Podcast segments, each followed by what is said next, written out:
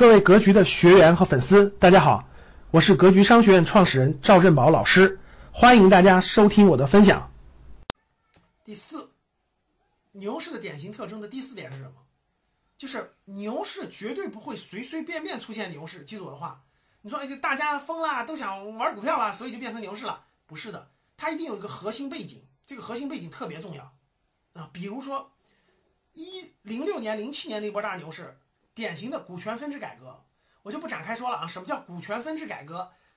老股民都知道，新的人都不知道啊。股权分置改革，以前中国的股票是分为法人股和普通股的，法人股是不流通的，就国家股、国家股和普通股是不流通的。咱们散户只能买普通股，国家股只能在国家股股东之间，就国有企业之间交易，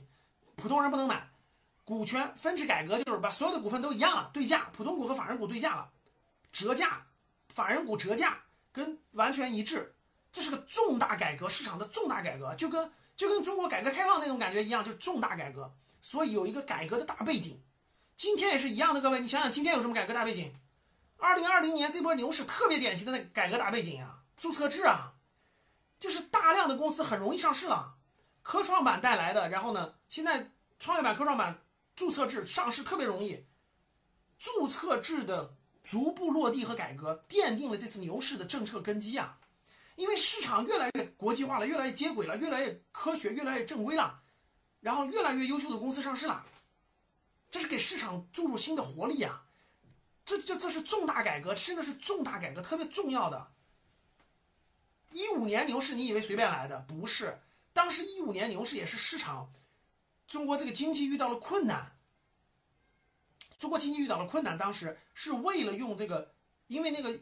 一四年底的时候，当时就已经金融机构啊各方面，当时银行都跌到了三倍市盈率，当时就是金融机构各方面就遇到了困难，需要一波牛市来这个这个这个调整经济结构等等的，也是有那个需要的，所以当时来了一波牛市，整个背景来了一波牛市啊，但是不彻底，你看那波牛市就不彻底，涨到六月份就迅速下来，迅速被炒高，迅速就下来了啊，但是那波是一个牛市，当时是也是国际形就国内这个经济形势的需要，